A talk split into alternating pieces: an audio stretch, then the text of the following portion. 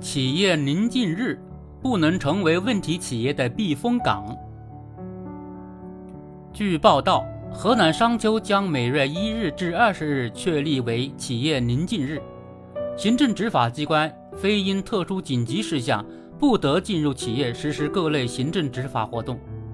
宁静日以外时间，行政执法机关进入企业执法，一律提前三日向当地优化营商环境攻坚领导小组办公室报备。当地政府回应称，针对出现的问题，政策会不断修正完善。事实上，连日来已经不止商丘一地在推企业宁静日。就在一周前，山东临沂亦推出同款举措，明确每月一日至二十日，除安全生产。生态环境、食品药品等重点领域，以及上级部署、投诉举报、媒体曝光等需要随时检查的特殊情形外，各级行政执法部门原则上不对企业开展行政执法检查。企业宁静日在多地推行，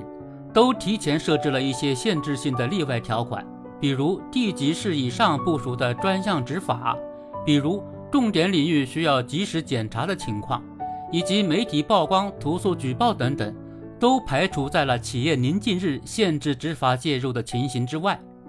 这种划出执法时间段并设定执法勿扰模式的思路，实践过程或许还会遇到一些困难。比如，有人就提到，一二三四五投诉线索处置与商丘宁静日容易产生冲突。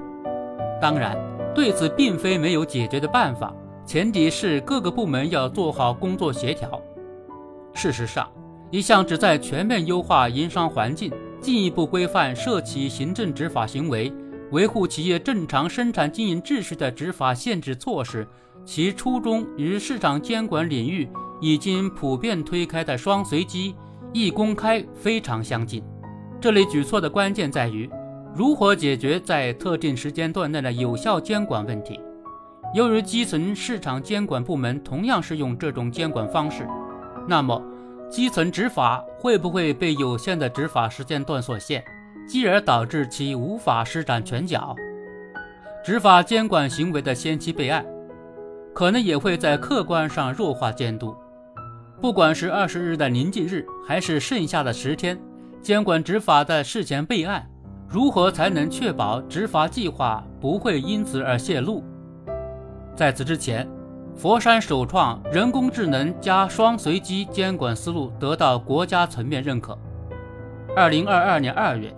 国家市场监管总局部署推动根据企业信用风险分类结果，合理确定、动态调整抽查比例和频次，实施差异化监管，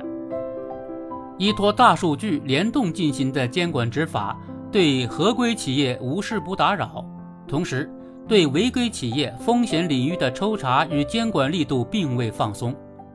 临沂、商丘等地出台企业宁静日措施，有必要提醒：这个特定时间段内的执法免检，对于前期监管查出的问题企业是否同样适用？还是说需要尽快完善相关规范，给予区别化的宁静日权限？对于那些多有违规劣迹、屡被投诉的市场主体？恐怕监管不是太多，而是太少，需要相应的提高监管频次，避免一刀切的企业宁静日成为违规主体的阶段性避风港。法治是最好的营商环境，给市场主体一个稳定的制度预期，这才是企业宁静的根本。不规范的执法行为表现形式多种多样，通过规定时间段的方式约束执法扰民。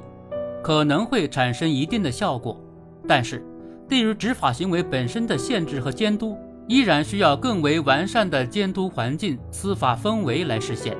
法治化的营商环境，除了要规范日常执法，更表现在市场主体权益受损、遭遇执法袭扰时，可以通过监督程序、纠纷解决途径来维护合法权益。